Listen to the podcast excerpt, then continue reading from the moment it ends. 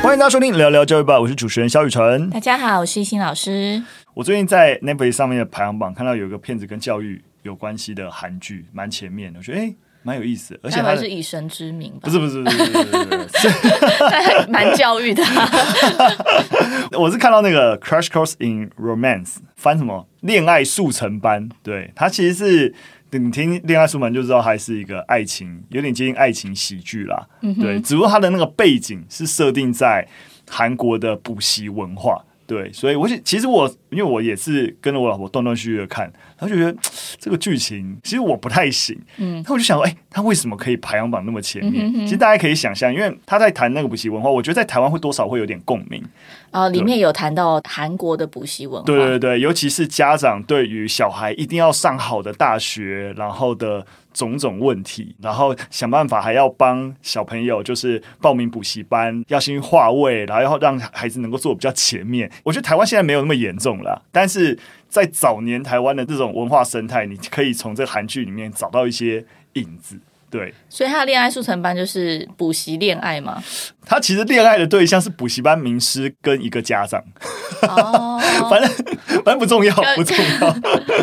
那就是我不太喜欢的点，是因为他的桥段还是都有些刻意啊，你就可以看到一些韩剧的一些公式，但他时不时还会触及一些议题，但那议题有时候有点硬啊。例如说，其实，在台湾有一阵也蛮流行吃那什么聪明药。就是，其实是就是防呃，应该说是如果 ADHD 的孩子过动症，然后你会让你自己更专心。对对对对对，我觉得他把它翻译成聪明药，我觉得就是某种程度就是乱讲。哎，是啊，那那其实也不算翻译啊，他就算是有种大家小名俗名，对对对，然后就变成是大家。可能学生啊要专注会吃，那里面也有谈到，其实学生就是为了要专心，然后也是无所不用其极，各种药物啊或干嘛，其实都有药物滥用的问题。可是是为了要能够专注，然后好好念书，考上好的大学这件事情，他其实也有谈到了。所以当然你稍微想要了解一下韩国的整个补习文化的状态，还是可以看一下了。对对对，其实这个时间点四月六号大概是就是高中生大学的第二阶段面试，嗯，对。然后前阵子其实也蛮多的讨论是在于万古不变的问题，选校选系这类的。嗯，然后我觉得就是在那个生涯选择上面，大家好像觉得成绩你可以达到什么样的成绩，你就要去填什么样的学校。这一点我觉得。应该是华人社会嘛，或是这种文化一直会影响我们，嗯、所以好像每一年到这个时候都会在讨论这个问题。就跟雨辰刚提到那个想要让自己的成绩冲高，那个有一点、嗯。但我几乎可以想象，他在韩国环境，因为大企业跟啊、呃、你是哪所大学毕业，他的那个连接感更强。对，太强了。对，所以就是好，反正如果大家有兴趣，但但其实我觉得那个影集整体总时数有点偏长了，所以大家还是审慎评估，审慎评估。但你当做轻松的配饭吃，我觉得还行，还可以看到一些议题，就是 对啦，就这样，没有到非常推。但如果你觉得想要了解，也不是 也不能了解什么，就好了，好了，我不多说了。好，我们进入第一则新闻。第一则新闻，我们来聊聊大学法修法。那前阵子啊，台湾学生联合会的学生代表举行记者会啊，就希望诉请教育部要尽速提出教育部版本的大学法的修法草案。那既然是台湾学生联合会，所以他们主要诉求当然是希望学生的学校参与度能够拉高。那核心的三大议题包含要提高学生参与校务会议的比例。那进一步除了校务会议之外，也希望能够扩大参与学校各级会议。那另外啊，特别针对私立大学的校长遴选方式，希望能够有所改变。那当然了，针对刚才讲的第一点，就是学生参与校务会议，其实现在就有了，只是说现行的规定是十分之一的学生代表。那这就让学生代表觉得那比例实在太少了，以至于这十分之一的学生代表在校务会里面比较接近一个白噪音。白噪音的意思就是，哎你看他听到一个声音，但你不会觉得很干扰的这样的一个存在。所以希望。希望就是校务会议中的学生代表能够到五分之一来落实校园民主。针对学生代表数的正反意见，这边帮大家补充一下。呃，校长团体他们反对学生代表数的比例增加，那其中一个原因就是因为他觉得学生代表他其实是短期流动性的，因为他不是长期在学校，那可能毕业之后他也没办法参与校务，所以在这个学生代表数的原额部分，校长就觉得说，哎，不能沦为菜市场喊价。但另外呢，就是审查委员他们通过的五分之一的学生代表，其实是大学法规定能召开校务会议的临时门槛，也是学生的底线。因为如果以刚提到的短期流动性来说，可是校务会议中。教师代表他们其实也是一年一聘啊，所以其实流动性跟学生相同啊，你不能拿这个理由来挡住说你你让学生的代表数不要再提高。嗯、那如果再参照一些欧洲国家学生代表的比例，其实大概都到三分之一或到五分之一，可是现在台湾现行的其实是十分之一。我觉得那个台湾学生联合会里面提了一个很基本的思考点，我觉得蛮好的，就是说一个大学里面人数最多的群体是谁？哎，是学生哦，对不对？数量最多的是他，但你在讨论大学法的整个架构，并不是以学生为主体。这不就很奇怪吗？这个基础点我是认同的，但我因为毕竟现在是希望能够启动修法，所以相关的一些资讯我跟大家再多补充一下，就是因为教育部在去年五月的时候就曾经说过，在下一个立法院的会期会提这个草案，但今天的哦，你知道都还没有看到。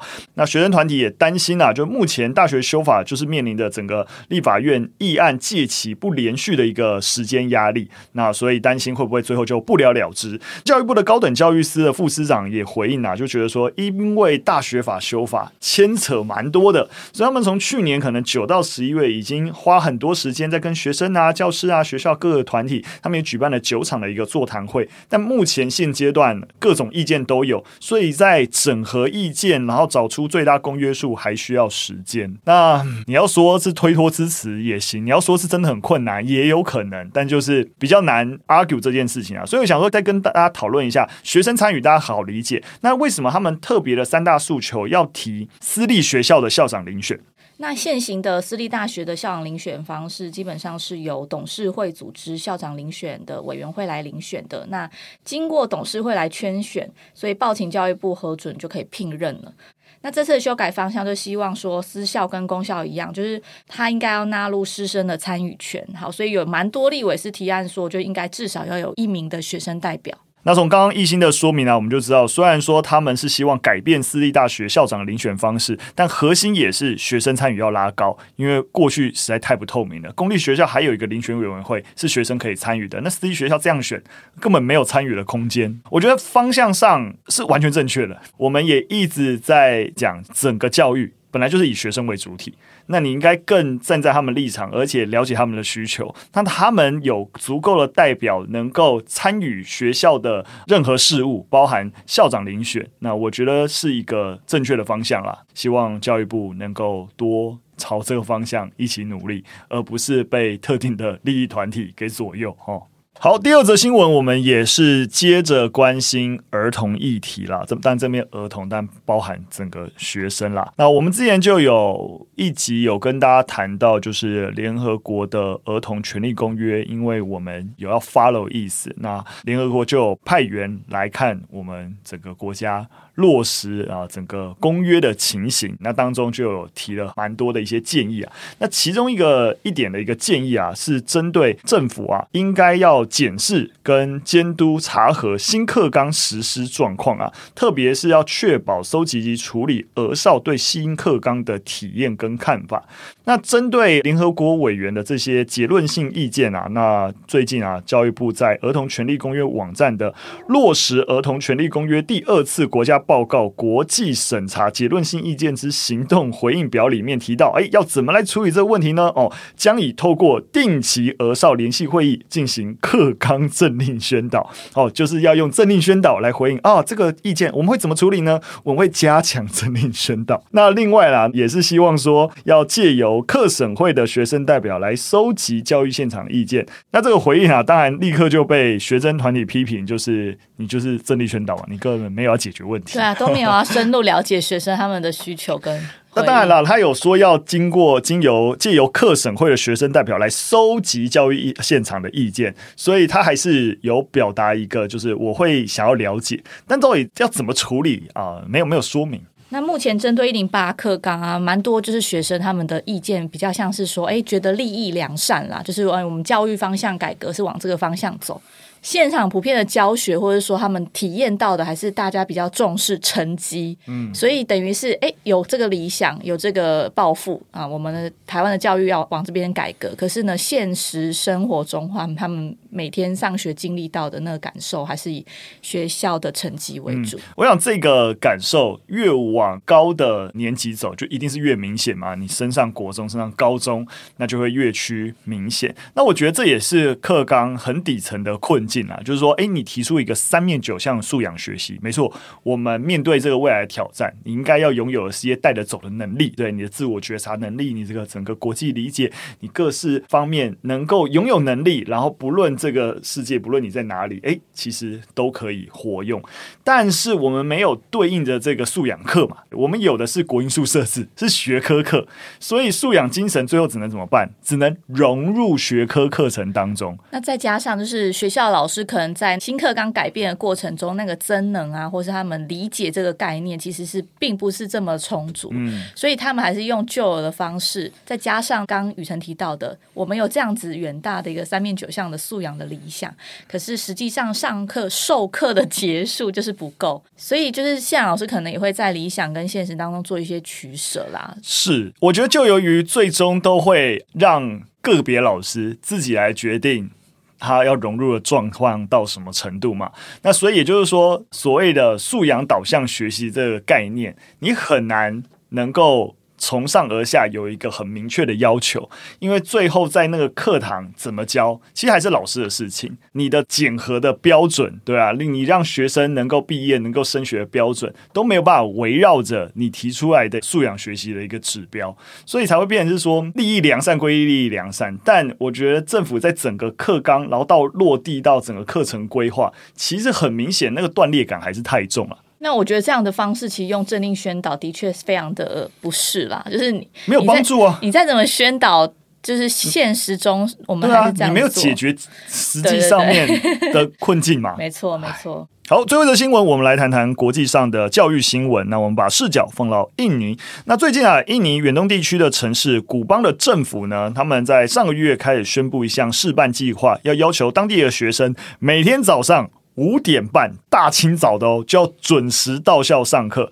他们声称啊，为什么这样做？因为想要强化学生纪律。那么过去啊，一般学生到校其实跟我们也差不多啊，就七点到八点间啊，差不多开始上课。那目前有试办计划当中，有十所中学的十二年级生已经开始要这么早到校。那当然了，很多家长就认为说，哇，这个计划会让他的学生精神不济。那而且很多学生，因为你五点半就已经要到校嘛，所以如果家住比较远的，可能清晨四点就要起床，然后天都还没亮，你必须要走在漆黑的街道上，其实是一件很危险的事情。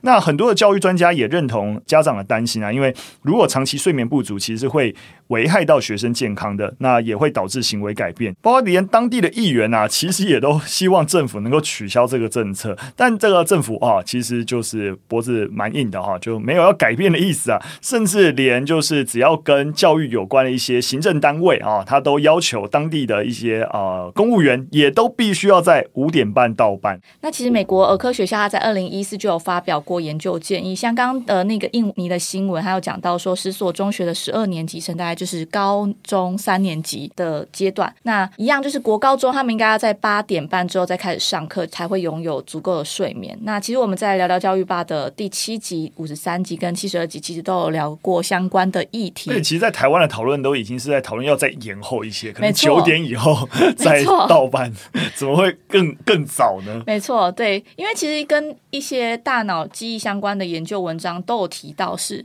我们睡觉的时候，其实大脑并没有在静止不动，它其实就可以帮助我们巩固记忆。那它的方法是强化稳定记忆，然后从资讯中去找到一个模式。所以相关的研究结论都有指出，这种睡眠这种无意识的状况，其实是可以提高记忆，而且是清醒时候做不到的。那除了记忆之外，其实台湾也做了蛮多的研究，像是台湾睡眠医学学会也研究也指出，睡眠不足呢会让儿童青少年不但白天比较容易嗜睡之外，睡眠比较少。幼童他会有情绪跟行为的困扰，以及有过动的倾向。那青少年的部分呢，如果睡眠太少，就会跟忧郁跟焦虑的情绪相关。所以其实基本上啊，你要好好学习，就是你要好好的睡。那我其实有看那个原文的报道啊，其实也有提到有一些人也支持这个想法。那像是有公务员就觉得，哎、他能够五点半，然后早点到，然后还可以可能做个瑜伽啊，或者做一些修炼啊，然后再开始工作，觉得蛮好。但因为支持政府想法的是公务员，就觉得就是说你好像也很难违抗上级的命令，然后做出了一个选择。那我也可以理解啊，可能就政府而言，他也没有觉得我不让你睡饱啊，或者让你早到啊，那你早到，那你就是要早睡啊。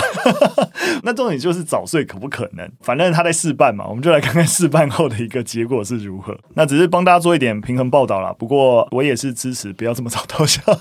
对啊，因为有时候摸黑到学校的确没有安全的疑虑。对对对啊，你也不确定啊。比如说这十所学校是不是周围或是学生上学路线是不是都有路灯等等？那我觉得这是安全问题是一个 issue 啦。好的，那我们今天分享的三则新闻就到这边，非常感谢大家收听。如果喜欢我们节目内容或有任何的想法，都可以留言告诉我们。下次再见，拜拜，拜拜。